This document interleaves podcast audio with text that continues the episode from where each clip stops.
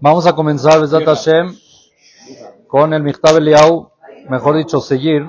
Estamos en el punto de Sajesed y vamos a ver, el capítulo 7 habla de un tema muy interesante llamado el anhelo.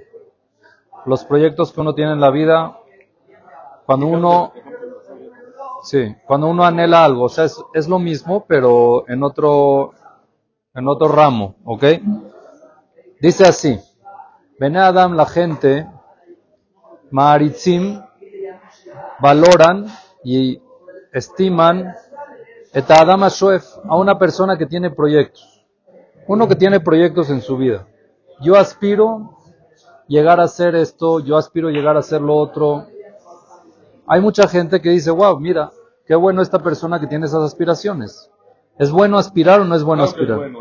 ¿Eh?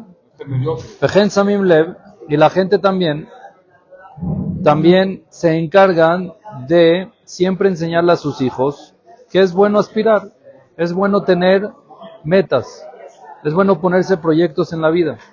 ¿Para qué? Para poderlos cumplir. En la época de Dessler uno escribió que las aspiraciones son vida. La persona que sabe aspirar tiene vida. Y el que no, no.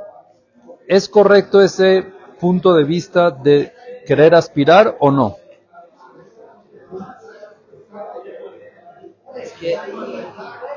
Entonces explica Rav Dessler y dice así. En Asheifa, dice Rav Dessler, la aspiración es igual al hambre. Al hambre. El ser humano tiene hambre. ¿Ok?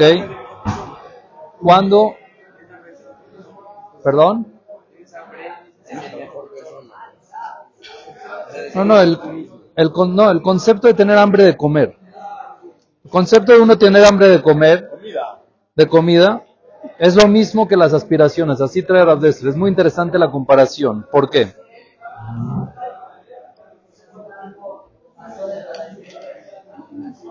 Cuando una persona tiene hambre, se le antoja algo, es como tengo una aspiración de poder lograr a comer lo que quiero, ¿no?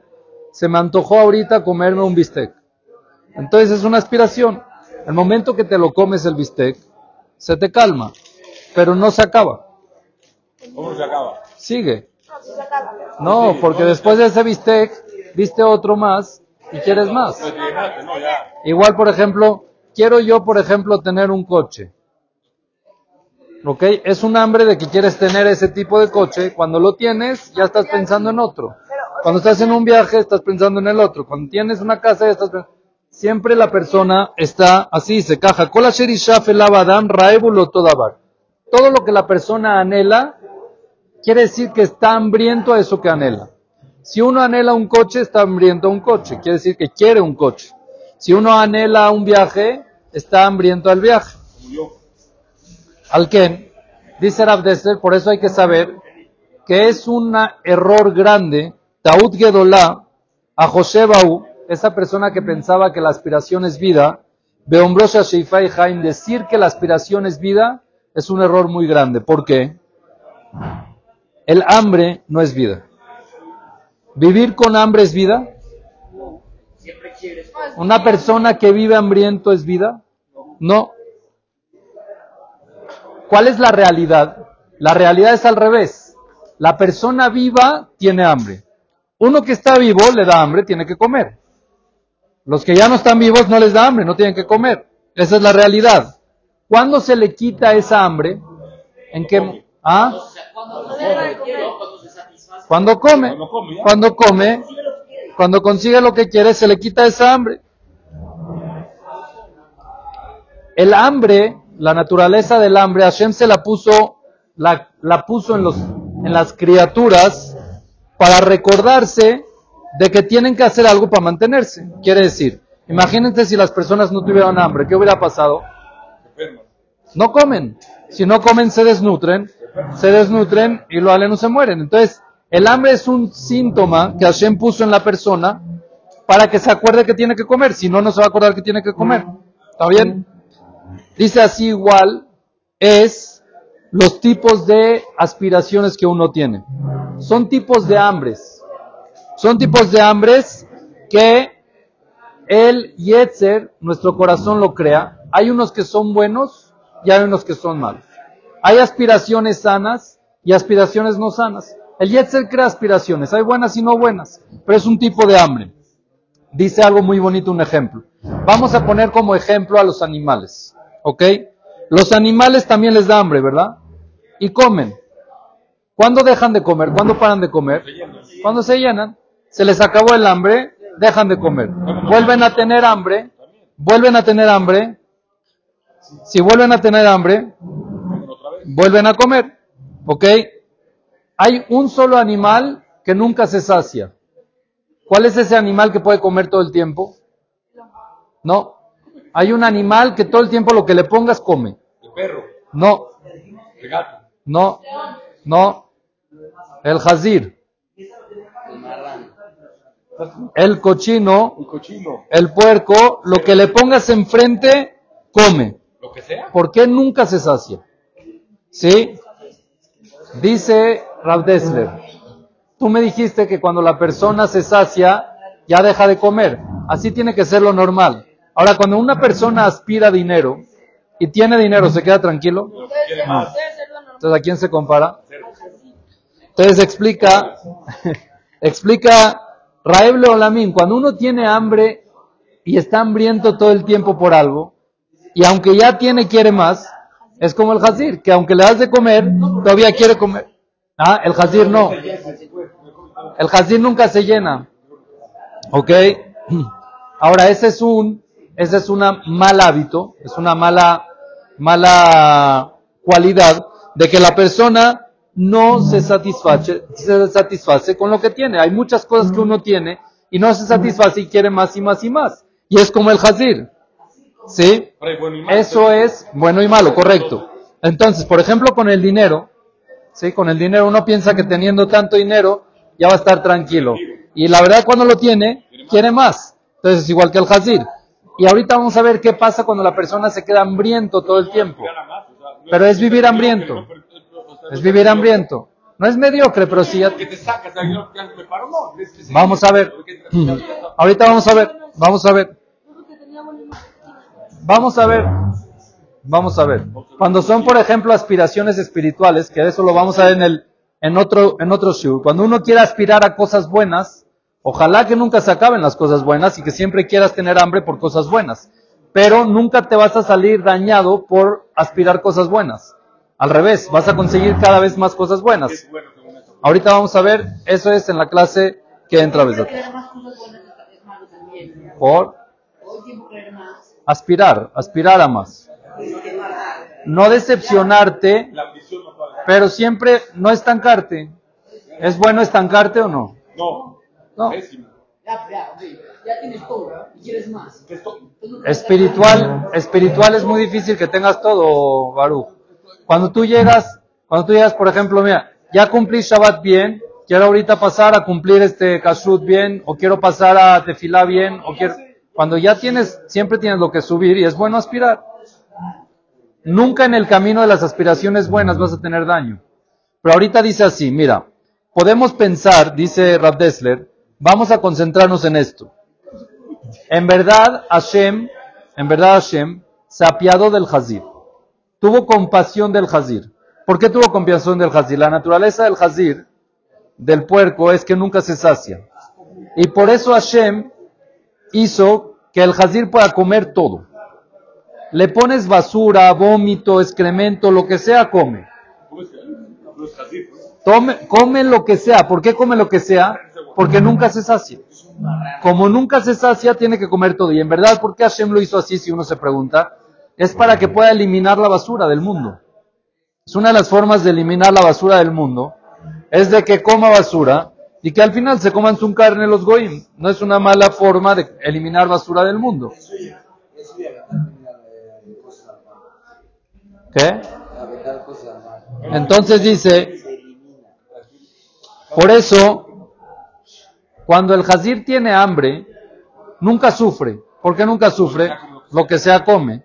Y se sacia. Entonces, él siempre llena su deseo y llega un momento que todo el tiempo es complaciente para él. Lo que le pongas a él enfrente se lo come y está feliz.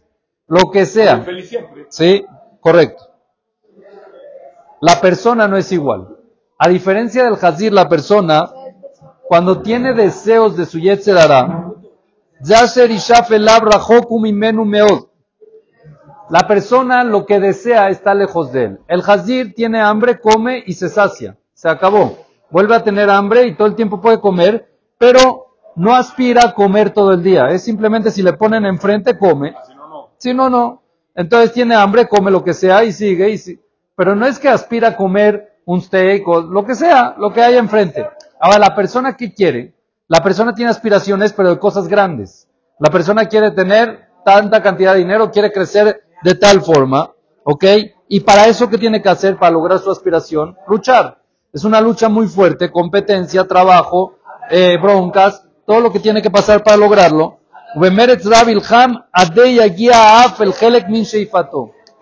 Se esfuerza muchísimo la persona para llegar a parte de su aspiración. No a lo que él quería llegar, a un poquito, con muchísimo esfuerzo.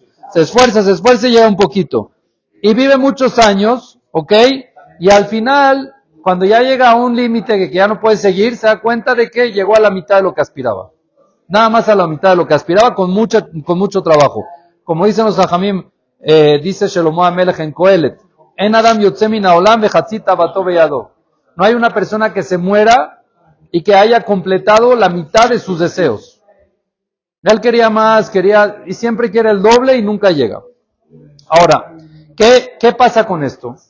Cuando la persona tiene aspiraciones y quiere llegar a niveles o quiere llegar a cosas y esas aspiraciones, ¿qué le provocan a la persona? Explica Rav Dessler.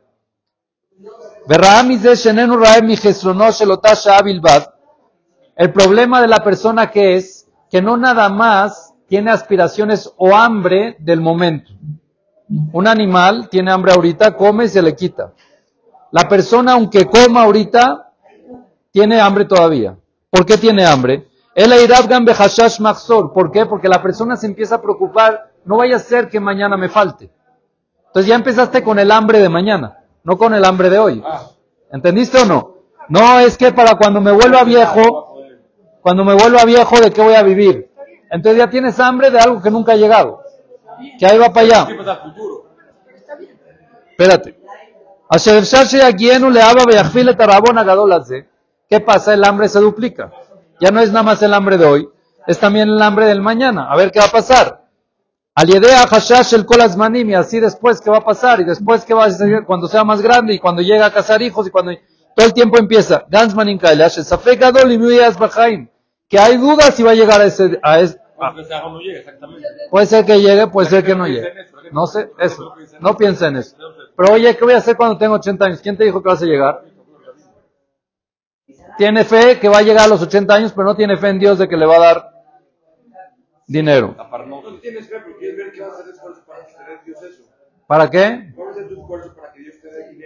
Pues estás trabajando ahorita. Trabajo como que es trabajo. Eso. ¿Por qué tienes que proyectar a futuro mucho? Eso es lo que dice. Tienes hambre a futuro. Y no nada más el futuro. De repente se multiplica más el hambre sospechando o teniendo la preocupación de cómo voy a mantener a mis hijos. ¿Qué les voy a dejar a mis hijos? Entonces ya tenemos tres tipos de hambres más. El de hoy, el de mañana y el de mis hijos. Y tanta hambre, tanta hambre uno tiene que se desespera, que quiere capitalizarse de tal forma que esté todo tranquilo. Que él tenga para mañana, que tenga para cuando sea viejo y que tenga para dejarle a sus hijos. Para poderlo lograr, se tiene que esforzar muchísimo, ¿ok? Y empieza a hacer dinero, empieza a hacer dinero, empieza a hacer dinero, se esfuerza, empieza a hacer dinero, pero con el dinero que vienen, las preocupaciones. Las preocupaciones de que no vaya a tener estafas, de que no me lo vayan a robar, dónde lo invierto, cómo pago el impuesto, cómo hago esto, cómo hago lo otro, que el banco, que el SAT, empieza todo tipo de preocupaciones, qué invierto, cómo no invierto, qué hago. Es que no lo has tenido, por eso dices eso. ¿Ok?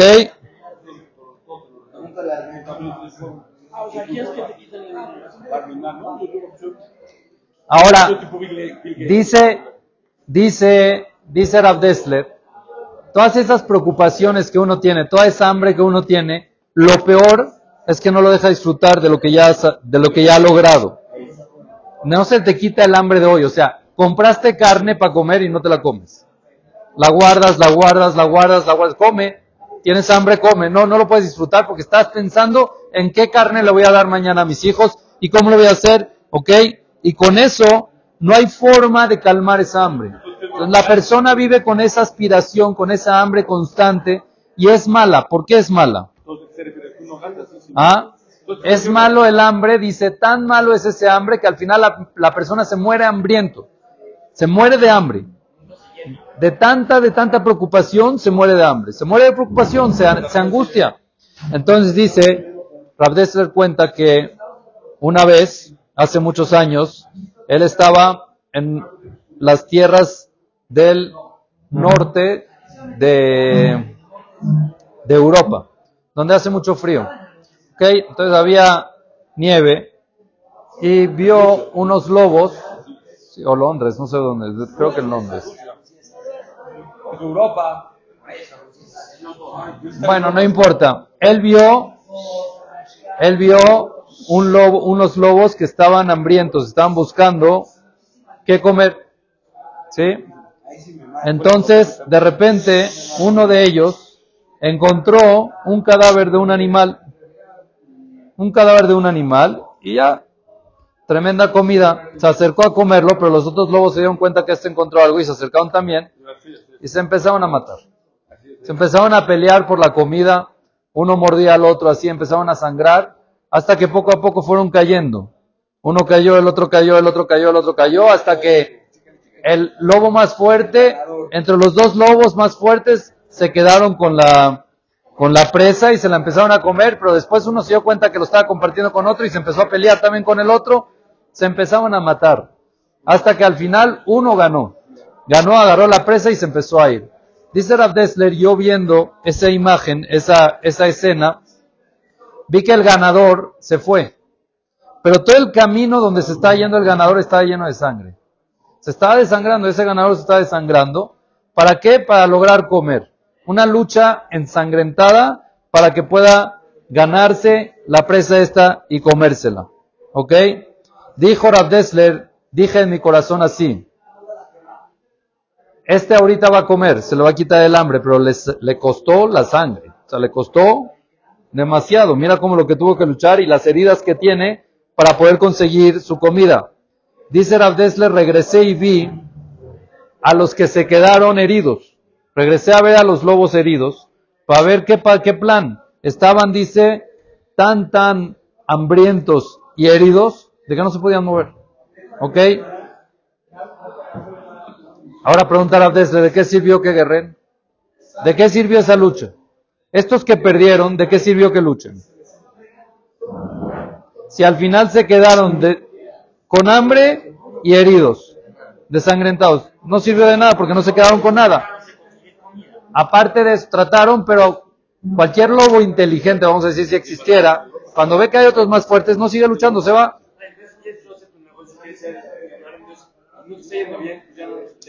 Paciencia, tzadik. Aparte que estos lobos que estaban ahí todos sangrentados, tenían aparte la vergüenza de ser los perdedores.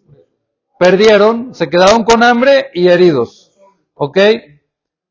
Y el otro, el ganador, aunque salió herido, pero por lo menos comió, por lo menos se, se, quitó, se quitó el hambre. ¿Ok? Dice Rav Dessler, ahorita vamos a pensar, la persona que anhela la parte material, se mete en esa guerra. La guerra por el dinero es como la guerra de estos lobos que se están peleando por un trozo de comida.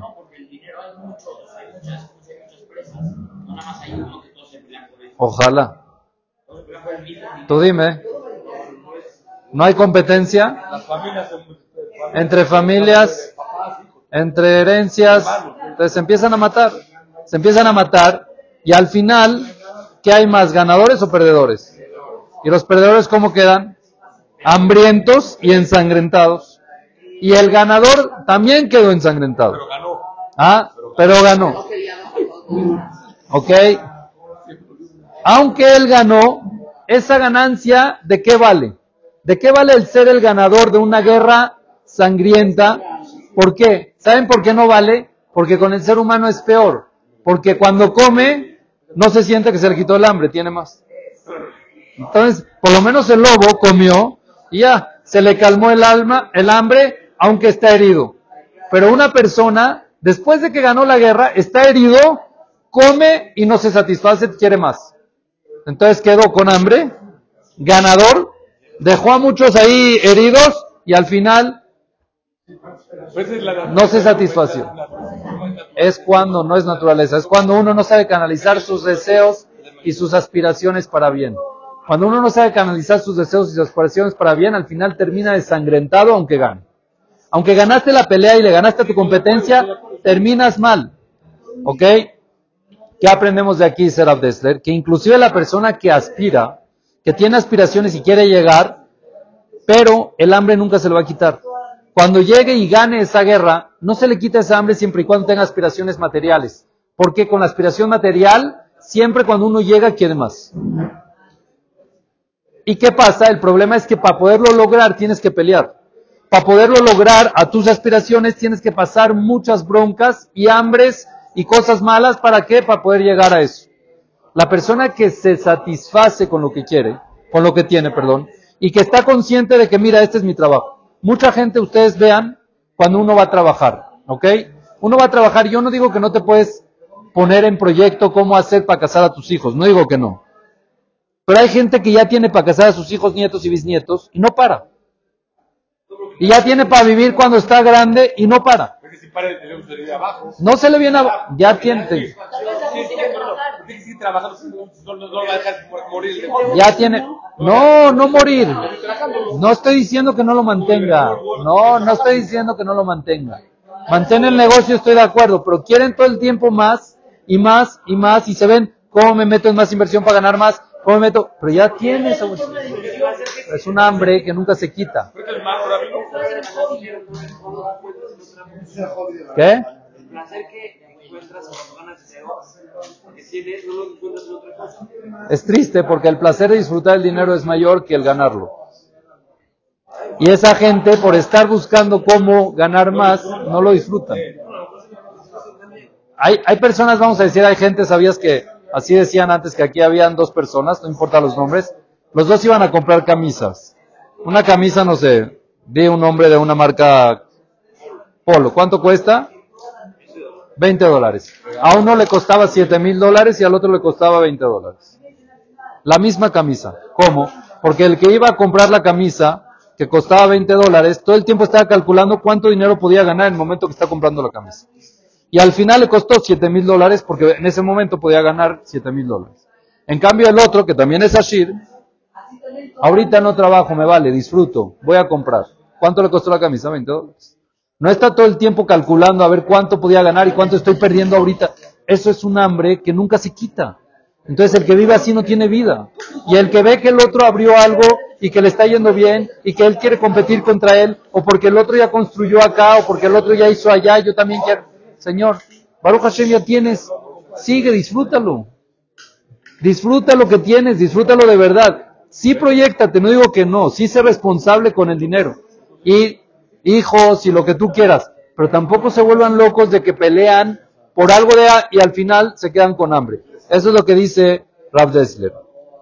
Entonces dice Rav Dessler, si nosotros queremos saber cuál es el anhelo sano, qué tipo de aspiraciones sanas hay, si existen aspiraciones sanas, ¿cómo uno puede aspirar? Hasta ahorita vimos que todo lo que uno aspira es hambre, y hambre material es muy difícil de que uno se sacie. Al final no termina saciado y lucha y guerrea y se... Sí, termina herido, pero al final no se termina satisfecho. Existe Sheifa, existe aspiración sana. Existe, eh, existe tener proyectos sanos, que Besat Hashem dice Rav Dessler, lo vamos a ver en la clase que entra. ¿Cuál es una aspiración sana? ¿Cómo uno tiene que aspirar? Una aspiración sana entra dentro de todo lo que estamos hablando. No nada más tomar, sino también saber dar.